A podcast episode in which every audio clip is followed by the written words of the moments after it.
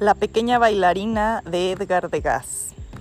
Esta fue la única escultura que Degas exhibió en vida, pero no fue la única que hizo.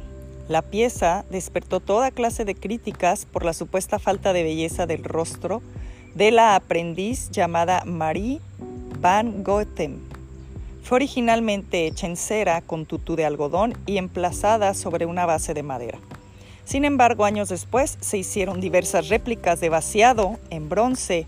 Hoy existen 28 vaciados en bronce en los principales museos públicos del mundo, en donde podemos ver en Chicago, en Washington y una de ellas también se encuentra exhibida en el Museo de Orsay en París, Francia.